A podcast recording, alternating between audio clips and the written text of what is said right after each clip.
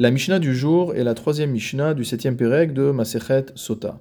Dans la Mishnah précédente, nous avions vu un certain nombre de déclarations, de choses à prononcer oralement, qui devaient l'être fait en hébreu, en Lachon à Kodesh. À partir de notre Mishnah, nous allons revenir sur chacun des cas qui ont été cités dans la Mishnah précédente.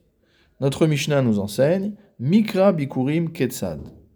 D'où apprend-on que le texte des Bikurim, le texte que l'on récitait lorsqu'on apportait les prémices de la récolte au Beth Amikdash, d'où apprend-on que ce texte devait être dit en hébreu La Mishnah répond on l'apprend d'un pasouk.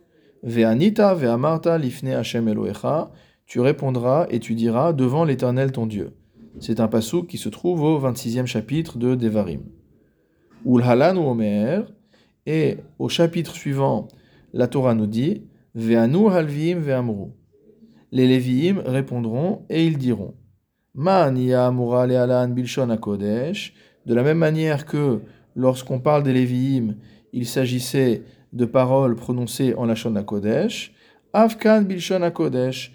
Alors dans notre cas nous aussi, c'est-à-dire dans le cas des Bikurim, ce sera en Lachon Kodesh, puisqu'on fait une Xerashava, c'est-à-dire qu'on fait un rapprochement sur la base d'un terme commun, qui est le terme Ve'anu, Ve'anita, donc c'est le même verbe, le verbe répondre, et on dit si dans un cas c'est de l'hébreu, dans l'autre cas c'est de l'hébreu aussi.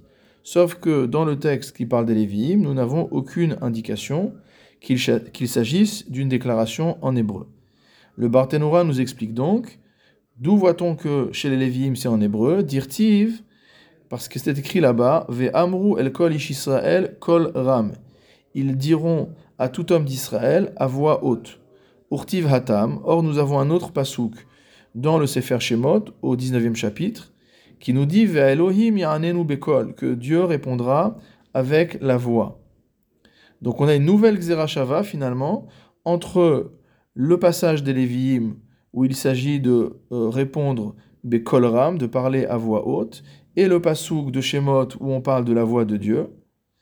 Et donc on apprend de là Malehalan Belashon Kodesh, de la même manière que Akadosh Baruch s'est forcément exprimé en Lashon Kodesh.